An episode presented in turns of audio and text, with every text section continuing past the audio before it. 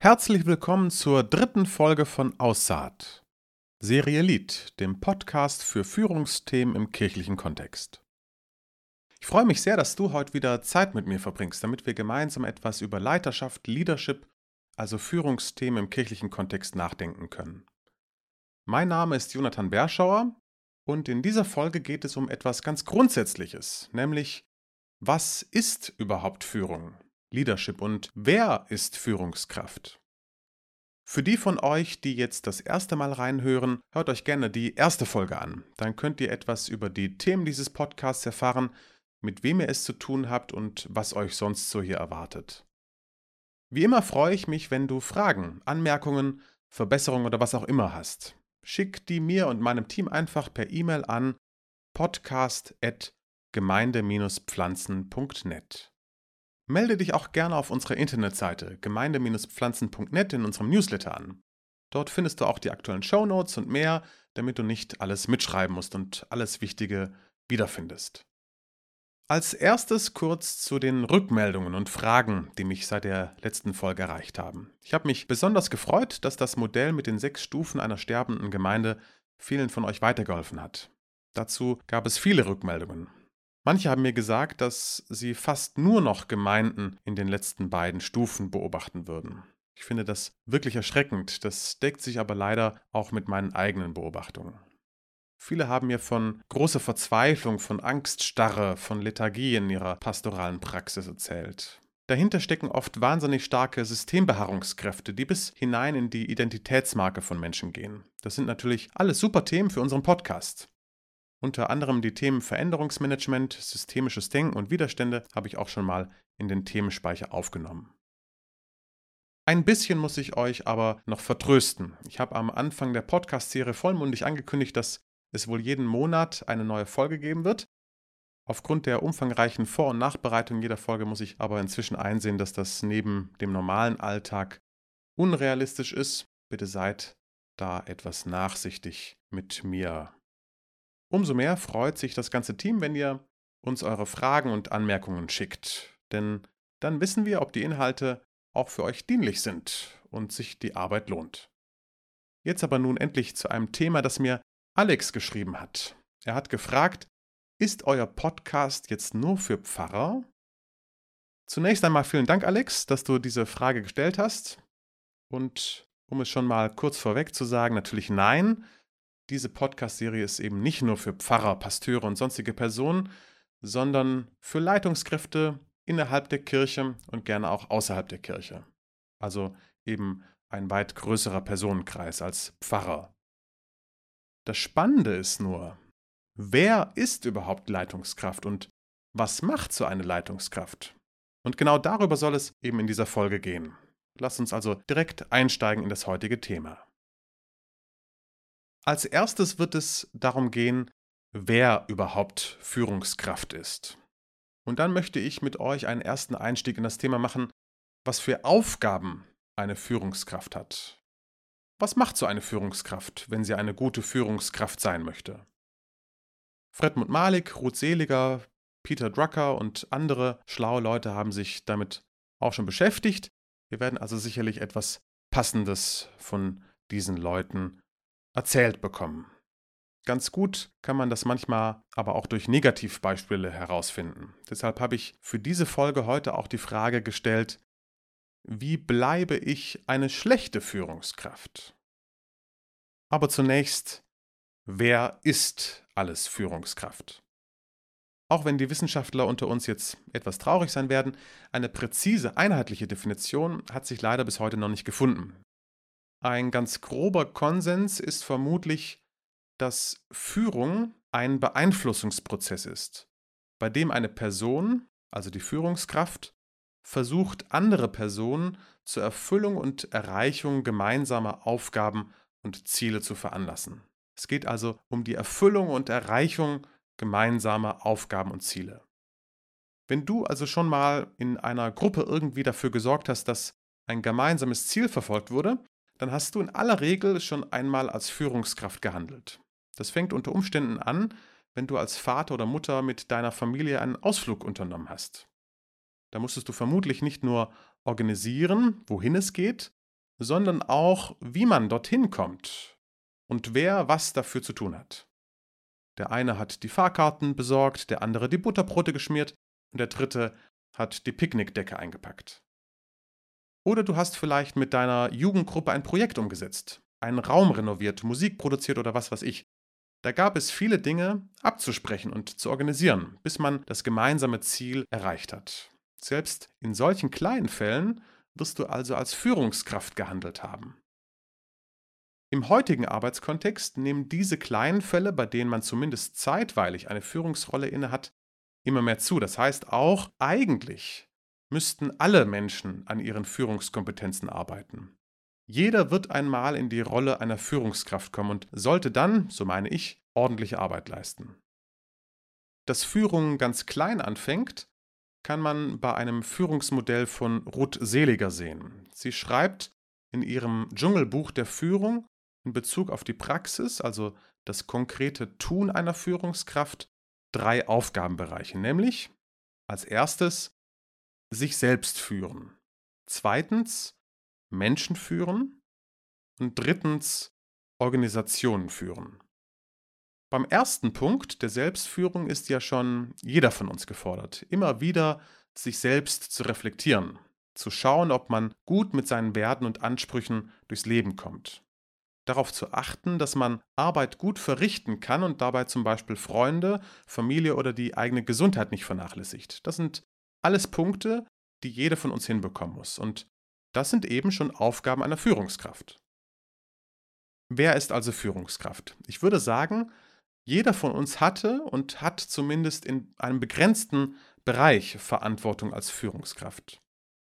Im Buch Exodus, Kapitel 18, teilt Mose ja auch das Volk ein und bestellt Leiter über 1000, über 100, über 50 und über 10.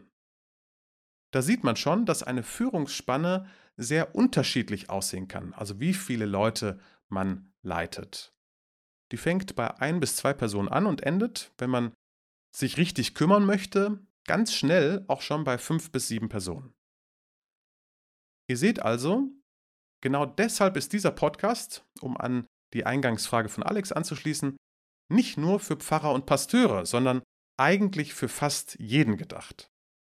Sicherlich wird es auch ab und zu Themen geben, die eher größere Organisationseinheiten betreffen, aber ich denke, selbst da kann es ja nicht schaden, sich dazu mal Gedanken zu machen.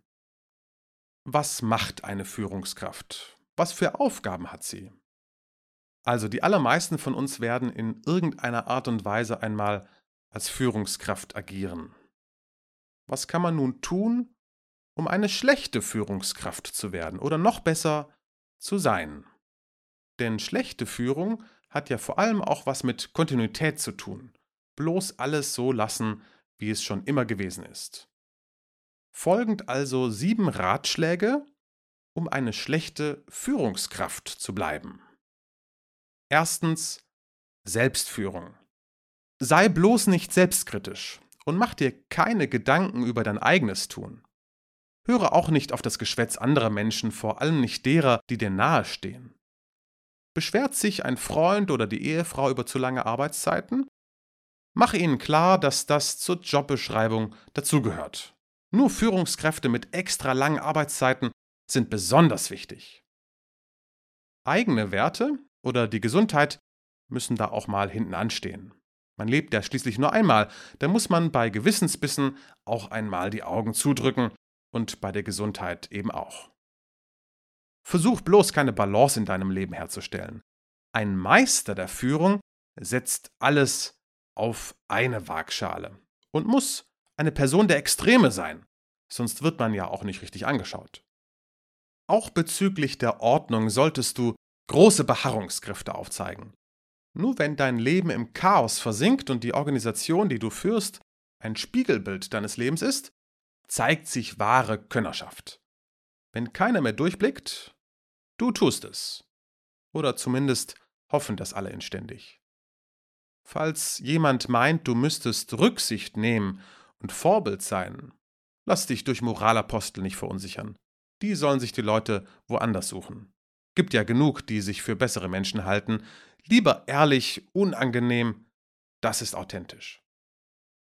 Zweitens, Ziele und Orientierung. Ein Narr, wer heute Ziele entwickelt und Orientierung geben will. Das ist doch wirklich von vorgestern. Wer auf eine solche Idee kommt, hindere ihn daran, denn sonst kehrt großes Unbehagen in die Organisation ein. Stell dir einmal vor, es gäbe ein Ziel, woraufhin alle arbeiten würden.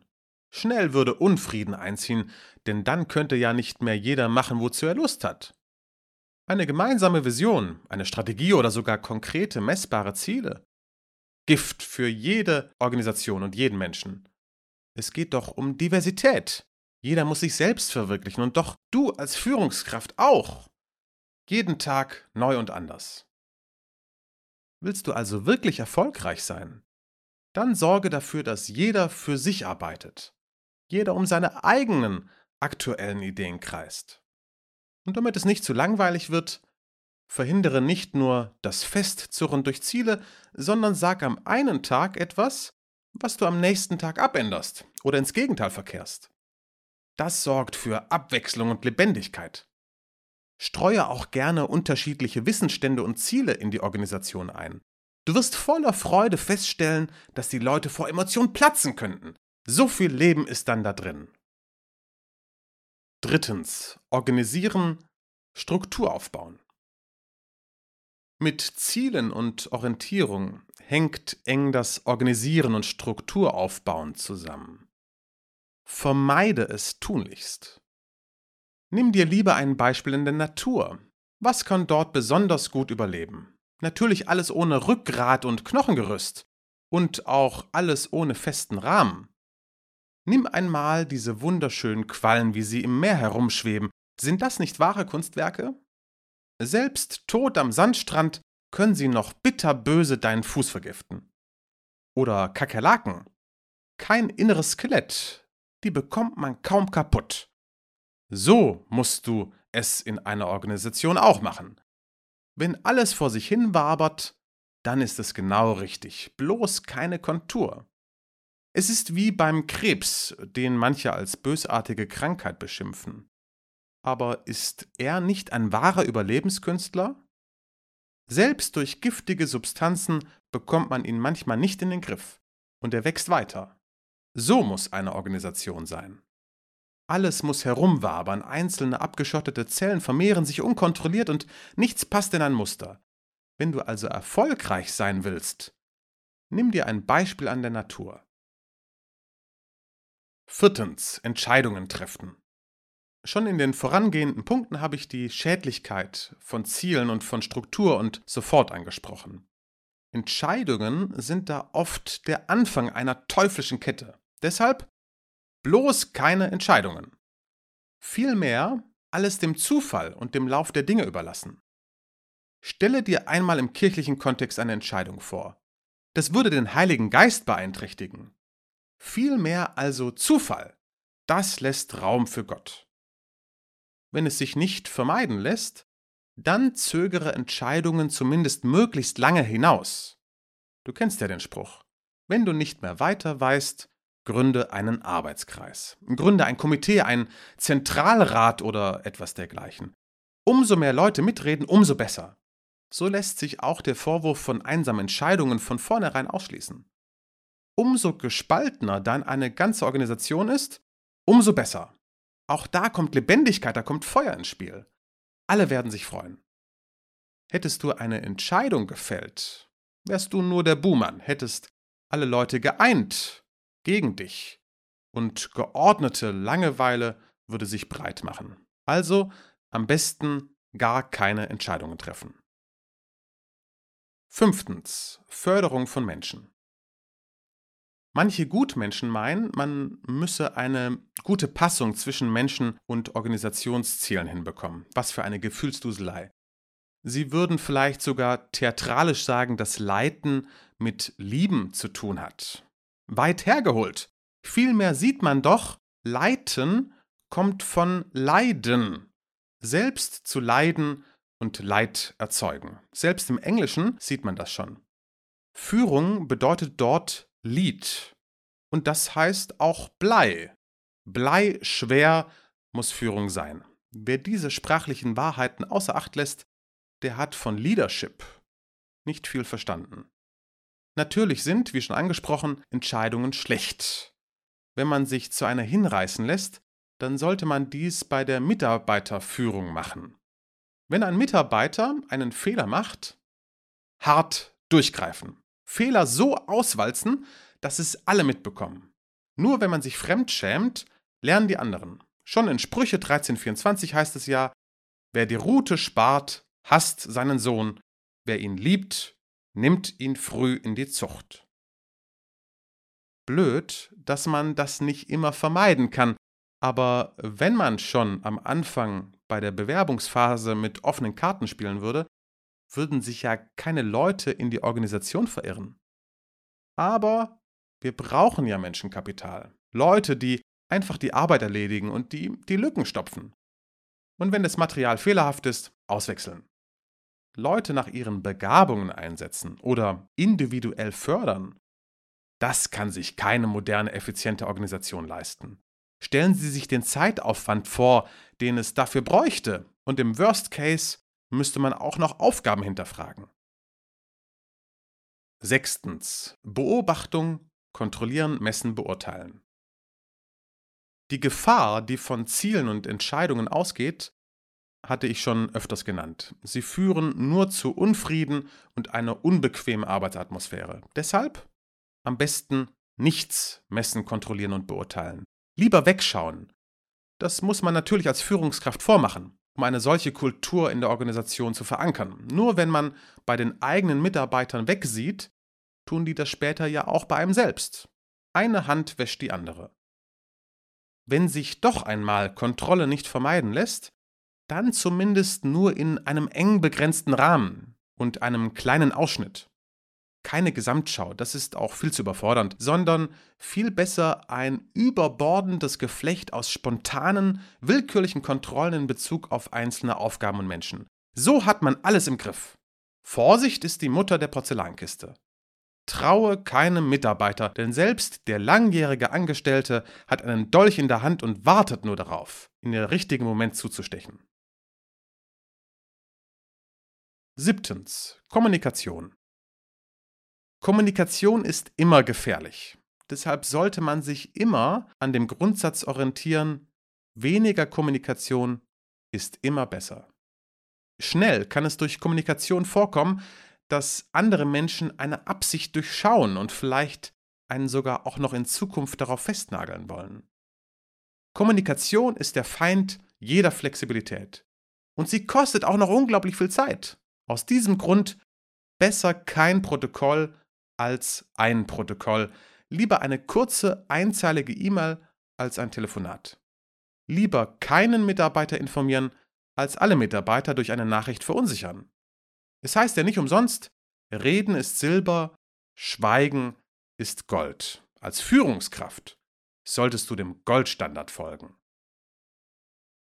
Was für Aufgaben hat nun eine Leitung?